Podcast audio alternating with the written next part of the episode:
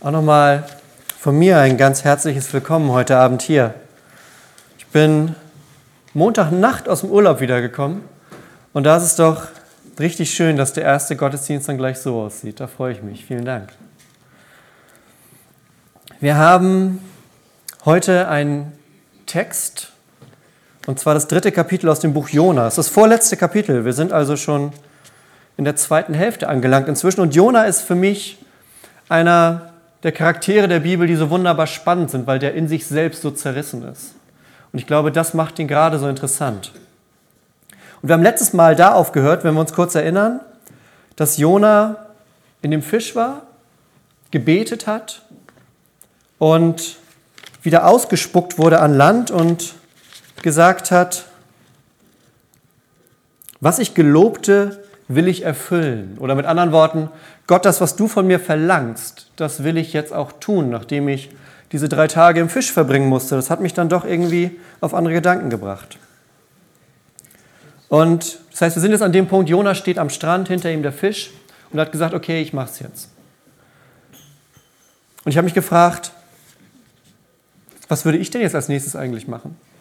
Wenn ich so gerade aus dem Fisch komme, ich würde wahrscheinlich erstmal versuchen zu duschen, ehrlich gesagt. Denn ich habe drei Tage und Nächte im Magen von so einem Fisch verbracht. Und ich glaube, Jona war nicht der frischeste, als er da am Strand stand, ehrlich gesagt.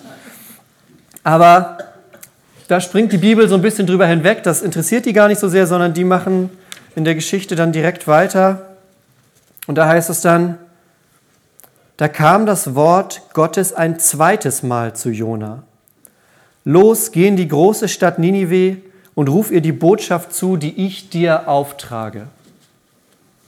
Und wir wollen das Augenmerk mal so ein bisschen auf zum zweiten Mal legen, denn das, so heißt es hier in dem Vers. Und wer von euch hat schon mal im Leben eine zweite Chance bekommen?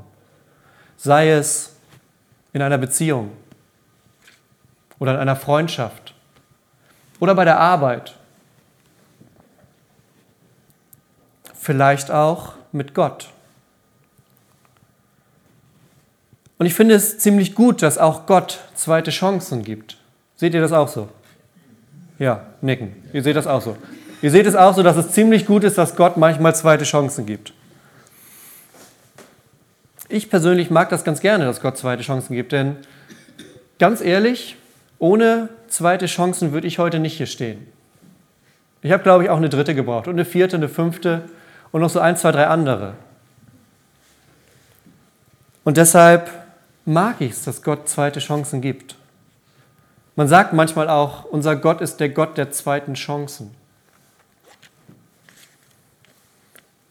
Wir haben ja ganz viele Beispiele. Jona, den wir gerade haben, ganz bekannte Geschichte, der verlorene Sohn, der von zu Hause abhaut mit seinem Erbe, ist alles verprasst, zurückkommt und von seinem Vater mit offenen Armen wieder empfangen wird. Genauso Petrus. Petrus verleugnet Jesus dreimal, nachdem er festgenommen wurde. Und dennoch lässt Gott ihn nicht fallen, sondern macht ihn zu einem großen Gemeindeleiter und Missionar.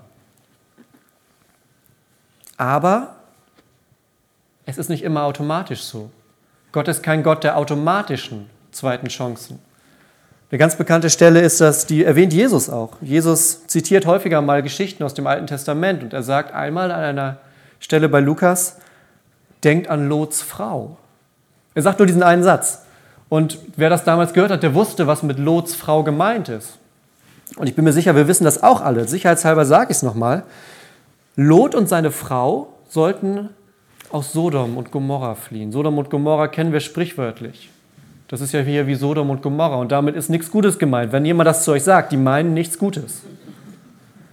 Und Gott hat zu Lot und seiner Frau gesagt, flieht aus Sodom und Gomorra, dreht euch nicht um, lauft so schnell ihr könnt, haut ab, denn ich werde Feuer regnen lassen auf die Stadt. Sie sind gelaufen und Lots Frau hat sich umgedreht und ist im selben Moment noch zu einer Salzsäule erstarrt. Da gab es keine zweite Chance. Und es gibt noch so ein, zwei andere Geschichten in der Bibel, wo es auf einmal diese zweite Chance nicht gibt. Und man sich fragt, was ist denn da los?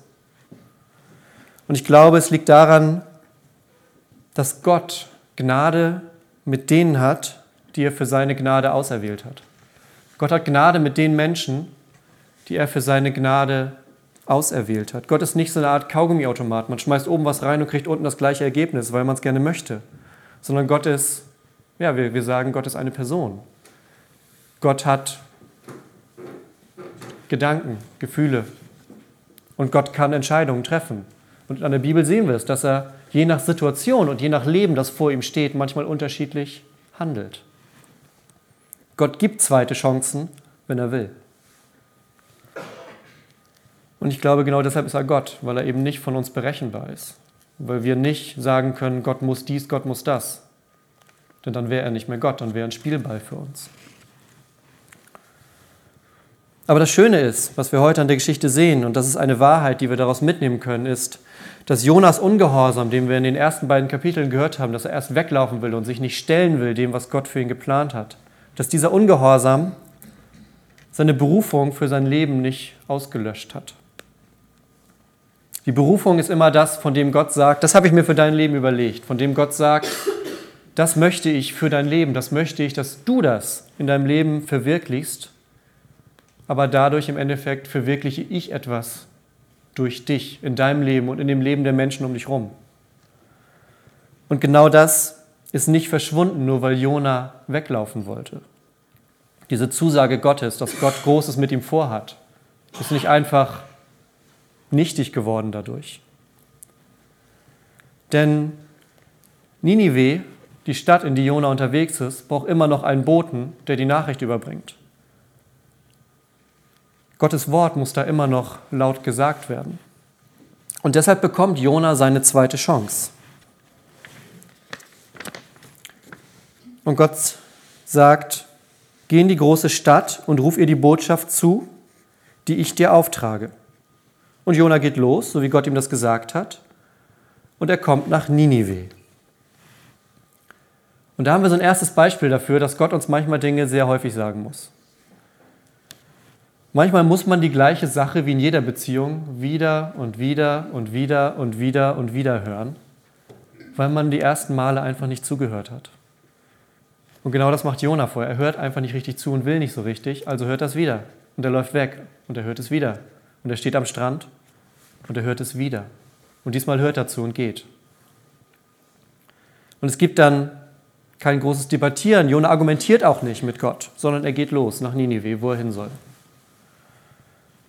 Und ich habe, weil mich das interessiert hat, ich habe da mal nachgeguckt, wie weit er denn wohl gelaufen sein muss. Und er wird einige, einige Tage unterwegs gewesen sein. Und das, finde ich, macht es noch interessanter, dass die Bibel uns nicht verrät, ob er vorher geduscht hat oder nicht. Sowas interessiert mich, wenn ich Predigten vorbereite. Er ist halt durch die Sonne gelaufen und kam dann irgendwann in Ninive an. Ich weiß nicht, ob das seiner Botschaft zuträglich oder abträglich war in dem Moment dann, aber wir gucken mal weiter. Also, Jona gehorcht und geht nach Ninive. Und Ninive ist jetzt der Ort, an den er eigentlich nicht will. Ninive ist genau das, wo er gesagt hat, wenn ich da hingehen soll, dann laufe ich so weit ich kann in die andere Richtung. Denn Ninive ist eine Stadt, die es auf Israel abgesehen hat. Es gibt in der Bibel mehrere Stellen, wo erzählt wird, wie die Einwohner Ninives versucht haben, die Israeliten auszulöschen. Das heißt, man kann es Jona gar nicht so übel nehmen, dass er sagt, da will ich jetzt nicht unbedingt hin. Und jetzt ist er dort angekommen. So ein bisschen wie im Film ist es jetzt, der Showdown bahnt sich an. Er steht ihm gegenüber. Und Ninive ist so groß, dass die Bibel berichtet, dass man mehrere Tage braucht, um die Stadt zu durchqueren. Und drei Tage, um genau zu sein. Und Jona geht in die Stadt hinein. Einen Tag lang geht er immer geradeaus, bis er quasi mitten in der Stadt steht. Und er muss jetzt tun, was er nicht wollte, nämlich die Botschaft überbringen, die Gott ihm mitgegeben hat. Und er sagt, noch 40 Tage, dann ist Ninive völlig zerstört. Das ist die Botschaft, die er hat, mehr nicht. Im Hebräischen sind das fünf Worte. Wenn man so will, der ganze Aufwand, der ganze Aufstand, das ganze Flüchten für fünf Worte. Noch 40 Tage, dann ist Ninive ganz zerstört. Das ist eine kurze Predigt. Fünf Worte. Eigentlich ziemlich kurz, oder? Stellt euch vor, ihr würdet das hören. Oder andersrum, stellt euch vor, ihr seid in Wanderup unterwegs, ihr seht mich auf dem Marktplatz auf einmal, ich steige auf so eine Kiste rauf und sage, Noch 40 Tage, dann ist Wanderup vollständig zerstört. Was sind so Gedanken, die einem dann durch den Kopf? Vielleicht erstmal, okay, jetzt war es das mit ihm. Jetzt ist er, wird er wahrscheinlich demnächst abgeholt. Aber wenn man, nehmen wir mal an, ihr würdet das ernst nehmen, dass ich sage, in 40 Tagen sieht es hier ziemlich düster aus. Da würde man sich doch eigentlich fragen, oder ihr würdet euch fragen, warum? Warum passiert das? Oder was können wir denn dagegen tun? Gibt es etwas, das wir tun können, um das abzuwenden vielleicht? Jona erwähnt nicht mal Gott. Er sagt nicht, Gott wird hier dies und das tun, sondern er sagt einfach, in 40 Tagen ist es hier vorbei. Und da fragt man sich eigentlich, was sollen wir denn jetzt tun? Und ich glaube, Jona gibt diese Antwort mit Absicht nicht. Weil Jona nämlich so ein zerrissener, in sich uneiniger Charakter ist. Ich glaube nämlich, Jona möchte, dass die Stadt zerstört wird. Jona möchte, dass es in Ninive Feuer vom Himmel regnet. Und genau deshalb sagt er nicht mehr. Er sagt, passt auf, 40 Tage noch, dann wird hier alles im Erdboden gleich gemacht. Vielen Dank, ich gehe wieder. Genau das ist es nämlich, was er vorhat. Wenn er es jetzt schon machen muss und zu den Feinden gehen muss, ich glaube, dann möchte er auch, dass es da düster aussieht. Er hat nämlich keine Lust, dass diese Menschen vor Gott gut dastehen könnten, dass diese Menschen vor Gott gerettet werden könnten. Er möchte nämlich viel lieber, dass Ninive zerstört wird. Und deshalb gibt er auch nicht mehr Informationen. Er sagt nicht, warum es passiert. Er sagt nicht, was man machen könnte, um es zu verhindern. Er kündigt es an und geht am besten wieder nach Hause.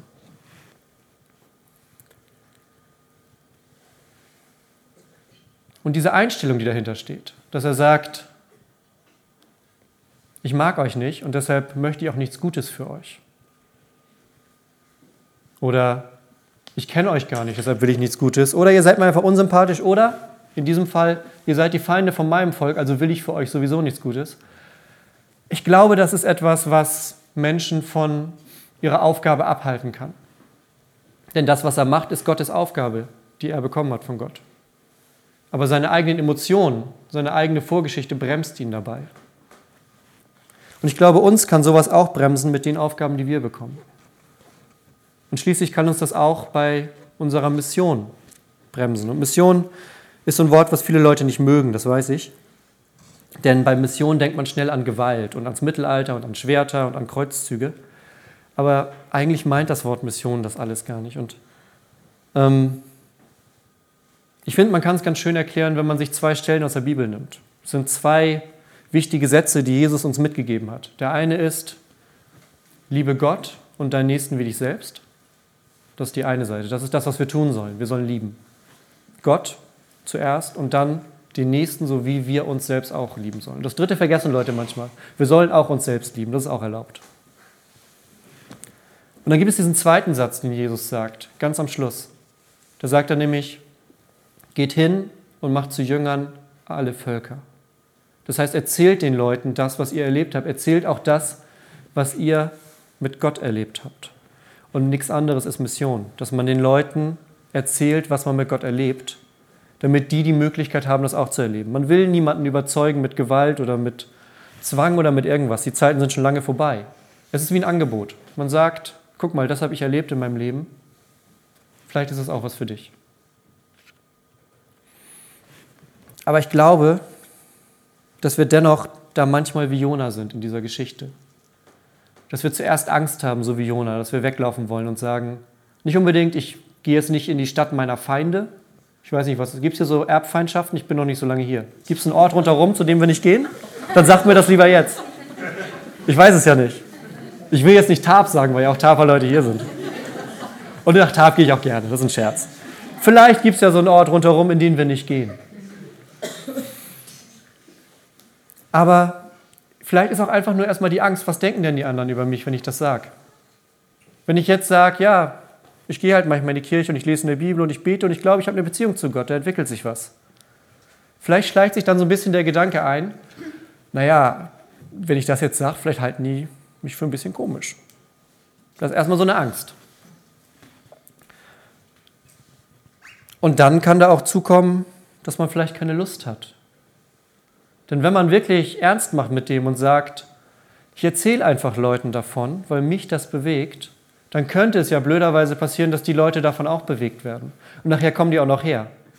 Nachher sitzen die dann auf meinem Platz. Und nachher kommt dann die Nachbarin zwei Häuser weiter, mit der ich immer so ein bisschen aus dem Weg gehe, und dann will die sonntags hier noch in der Kirche sitzen. Nachher muss ich mich noch mit der unterhalten. Das wäre ja schon ein bisschen blöde, denn nachher gefällt denen das noch. Und dann habe ich nachher noch mit denen zu tun. Obwohl es doch eigentlich ganz schön ist, so wie es ist.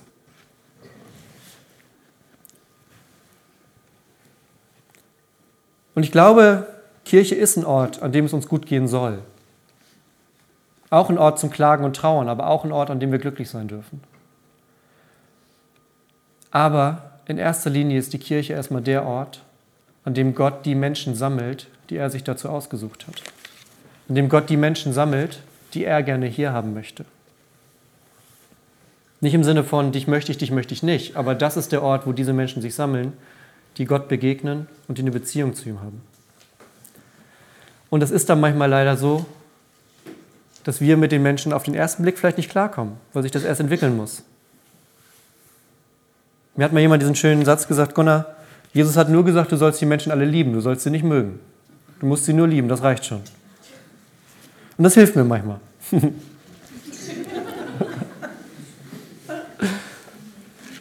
Aber ernsthaft, unsere Aufgabe ist eigentlich genau das Gleiche, was Jona macht. Wir sollen zu Menschen gehen und ihnen sagen, dass es Gott gibt. Wir sollen kommunizieren über das, was wir mit Gott erleben. Wir sollen Gott so zeigen, wie Jesus uns Gott gezeigt hat. Denn das hat er gemacht. Jesus hat einmal gesagt, wer mich sieht, der sieht den Vater. Und jetzt sollen wir im Endeffekt auf den zeigen, der uns Gott gezeigt hat. Wir sollen den Menschen zeigen, wer Jesus ist. Wir können das tun, indem sie an uns sehen können, wie wir leben, indem sie an uns sehen können, wie wir handeln, aber auch indem wir mit ihnen reden, wenn sie zum Beispiel Fragen haben. Das ist unsere Mission. Und jetzt haben wir dieses Wort mit der Mission schon so ein bisschen abgeschwächt damit das ein bisschen salonfähig wird. Jetzt kommen wir zum nächsten großen Wort, weil das folgt leider direkt hinterher, nämlich das Wort Buße. Wir sind gerade in der Fastenzeit und die Fastenzeit ist immer auch eine Bußzeit. Und ich weiß, Buße ist jetzt nicht unbedingt so ein sexy Wort, sondern Buße ist eher so ein Wort, das will man eigentlich nicht, weil Buße ist, das, man denkt an Sack und Asche. Buße ist nichts Schönes. Aber Buße ist zutiefst reformatorisch. Den Reformatoren, Luther und seinen Freunden, denen ging es um Buße. Wer draußen mal guckt, wir haben dieses Plakat hängen mit den 95 Thesen. Und gleich die allererste These sagt, unser Herr und Meister Jesus Christus sagt, tut Buße, denn das Himmelreich ist nahe gekommen. Und als er das sagte, da wollte er, dass das ganze Leben eines Glaubenden Buße ist. Luther sagt, das ganze Leben von uns soll Buße sein. Wenn man das jetzt hört, denkt man, das klingt jetzt aber nicht nach einem sonderlich erfüllten Leben. Wenn das ganze Leben Buße sein muss, ist das ein ganzes Leben voller Verzicht und Traurigkeit? Gucken wir erstmal, was ist denn das Leben eines Christen? Das ist einfach. Das Leben eines Christen ist alles, was ein Christ tut. Das ist kein besonderer Teil. Das ist nicht nur Sonntagmorgens oder so, sondern wer Christ ist, der lebt als Christ sieben Tage die Woche, 24 Stunden am Tag. Und wenn man jetzt sagt, und wie soll in dieser Zeit denn Buße stattfinden? Dann ist es sehr leicht, indem wir uns einfach überlegen, was bedeutet Buße. Denn das Wort, das da im Griechischen steht, das klingt gar nicht so schlimm. Das Wort, das da im Griechischen steht, das Jesus im Neuen Testament sagt, heißt einfach, ändert eure Gedanken. Denkt um. Darum geht es nämlich eigentlich. Die Gedanken auf Gott ausrichten. Das klingt auf einmal nicht mehr so schlimm wie Buße, finde ich. Ist nicht weniger anstrengend manchmal, aber klingt schöner. Es gibt dieses schöne Bild, dass man sozusagen in eine Richtung läuft. Gott ist da und eigentlich wäre meine Position, dass ich so rumstehe und zu Gott gucke. Aber bei uns Menschen ist es dann häufiger mal so, dass wir uns lieber umdrehen und in die andere Richtung laufen, so wie Jona das in der Geschichte gemacht hat. Er wusste eigentlich, was er zu tun hat und hat das Gegenteil getan. Und auch wir machen das manchmal. Ziemlich häufig sogar. Und vielleicht denkt ihr jetzt, hm, Moment mal, das hat er doch schon mal in irgendeiner anderen Predigt gesagt. Auch dieses Bild mit dem Laufen, das kenne ich doch. Der hat auch abgekupfert bei sich selber. Das hat er doch auch schon mal gemacht. Ja, das stimmt auch, weil wir das nämlich immer wieder hören müssen. Das ist das Problem. Wir müssen immer wieder hören, dass wir leicht dazu kommen, in die falsche Richtung zu gucken. Und dass es dann der richtige Weg ist, sich wieder zu Gott umzudrehen und zu sagen, Gott, hier bin ich. Wie in jeder Beziehung braucht es das zwischendurch immer wieder. Dieser Moment der Flucht, der ist nämlich ganz tief in uns drin. Aber das Schöne ist, dass wir nicht ziellos laufen müssen, sondern dass wir nicht so wie Jona, der eigentlich erstmal nur weg wollte, sondern dass wir ein Ziel haben und dieses Ziel ist Gott. Und dieses Ziel ist ein Leben mit und bei Gott, ein Leben in Erfüllung. Und jetzt muss es leider noch mal ein bisschen schmerzhaft werden. Gibt es Menschen, denen du ein solches Leben nicht gönnen würdest? Menschen, bei denen du sagst, so ein Leben mit Gott, ein Leben in Erfüllung, ein schönes Leben, ihm oder ihr würde ich das nicht gönnen. Irgendwo ganz tief im Herzen. Jona kennt solche Menschen, er kennt die ganze Stadt voll solcher Menschen, denen er sagt, ich möchte nicht, dass die irgendwas mit Gott zu tun haben, ich möchte, dass die verbrennen. Und deshalb predigt er so kurz und gibt denen gar keine Möglichkeit zu irgendwas, sondern kündigt ihnen nur an, dass es bald zu Ende geht. Und verschließt sein Herz vor den Menschen, die vor ihm stehen. Das Blöde ist, er erlebt eine ziemliche Überraschung. Der Ninive fastet, der König verkündet, dass alle Menschen von ihren schlechten Wegen Abstand nehmen sollen und zu Gott zurückkehren sollen. Und Ninive kehrt zu Gott zurück. Denn ich glaube, die meisten Probleme, die wir in unserem Leben haben, die liegen daran, weil wir uns von Gott entfernt haben, von dem, der das Leben erfunden hat. Es löst nicht alle Probleme, aber ich glaube, es rückt unsere Probleme in die richtige Perspektive, wenn wir uns Gott nähern. Dann leben wir nämlich in dem Bereich, den Gott für uns vorgesehen hat.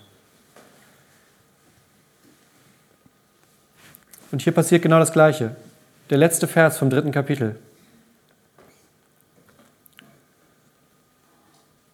Gott sah ihr Tun, der Einwohner von Ninive. Er sah, dass sie umkehrten und sich von ihrem bösen Treiben abwandten. Da tat es ihm leid, sie zu vernichten, und er führte die Drohung nicht aus. Das ist das Ende vom dritten Kapitel. Das ganze Volk, die ganze Stadt kehrt um zu Gott und Gott sagt, dann vernichte ich euch doch nicht. Das, was Jona den gar nicht verraten wollte, haben sie selber herausgefunden in dem Moment. Und es hat funktioniert. Nämlich das ist die Wahrheit. Man kann nie genau wissen, was Gott tun wird, weil Gott souverän ist. Gott ist nicht unseren Wünschen und unseren Ideen unterworfen, sondern Gott ist immer größer als das. Wenn wir uns Gott, wenn wir meinen, Gott im Verstand begriffen zu haben, dann haben wir irgendwas begriffen, aber nicht Gott, denn der ist immer eine Nummer größer. Nicht, weil man beim Glauben den Kopf ausschalten soll, sondern weil das, was wir uns mit unserem menschlichen Verstand vorstellen können, nicht Gott sein kann, weil der immer größer ist als alles, was wir uns vorstellen können, weil wir Menschen sind. Und Gott rettet Menschen, mit denen wir am liebsten nichts zu tun haben wollen. Und Gott liebt Menschen, mit denen auch wir eigentlich am liebsten nichts zu tun haben wollen. Und man weiß nie genau, wen Gott als nächstes berührt. Ninive war an dem Tag bereit für eine Erweckung, so nennt man das, wenn sich auf einmal ganz große Massen an Menschen Gott zuwenden. Sie wussten es nur nicht. Drei Tage bevor Jona aufgetaucht ist, war in der Stadt alles normal. Zwei Tage vorher war in der Stadt alles wie immer. Einen Tag vorher genauso, am Tag, als Jona die Stadt betreten hat, war auch alles ganz normal. Und dann kam der Ruf und mit einem Mal ging es los. Keiner wusste es vorher, außer Gott. Denn der weiß es vorher schon. Er weiß, welchem Menschen er wie, an welchem Punkt im Leben begegnen muss, damit etwas ausgelöst wird. Gott weiß den richtigen Zeitpunkt. Egal, ob es der Anfang ist oder ob es ein Moment ist, jemanden zu sich zurückzuholen, der sich irgendwie so ein bisschen verehrt hat auf dem Weg. Und da hatte Luther recht, nämlich genau da ist Buße wichtig, wenn wir Buße so verstehen, dass wir uns Gott wieder zuwenden. Weil das nämlich das ist, was wir tun können. Alles andere tut Gott. Und er tut es immer zuerst. Aber wir können das hören und sagen, ja richtig, ich gucke mal auf mein Leben und sehe, dass ich vielleicht ein bisschen mehr in die Richtung muss. So machen wir uns bereit vor Gott. Und gerade jetzt die Zeit vor Ostern ist ideal dafür. Deshalb haben wir Fastenzeiten. Nicht um auf Sachen zu verzichten, sondern um mehr Raum zu schaffen, um uns auf Gott zu konzentrieren. Und dann hat Gott diese Gnade für uns. Denn das hat er versprochen, er hat das schon früher gesagt. Bei Jesaja gibt es diese schöne Stelle, da sagt das: Sucht Gott, solange er sich finden lässt. Ruft ihn an, solange er euch nahe ist. Der Gottlose verlasse seinen Weg, der Schurke seine schlimmen Gedanken er kehre um zu Gott, damit er sich seiner erbarmt, zu unserem Gott. Denn er ist im Verzeihen groß. Wir haben einen Gott, der im Verzeihen groß ist. Und das ist doch was Schönes, was man über jemanden sagen kann. Und wir wollen jetzt gleich mit einem Gebet schließen. Und ich lade jeden hier ein, da gerne mitzubeten. Und das kann, vielleicht ist es für den einen oder anderen schon das dritte oder vierte Gebet an diesem Tag. Vielleicht ist für den einen oder anderen aber auch das erste Gebet in diesem Jahr oder das erste Gebet seit zehn Jahren. Ich weiß es nicht, wie oft ihr so betet. Aber Gebet ist immer das, wo wir uns ganz, ganz einfach Gott zuwenden können, weil Gott hört, wenn wir beten. Und deshalb möchte ich jetzt mit euch beten.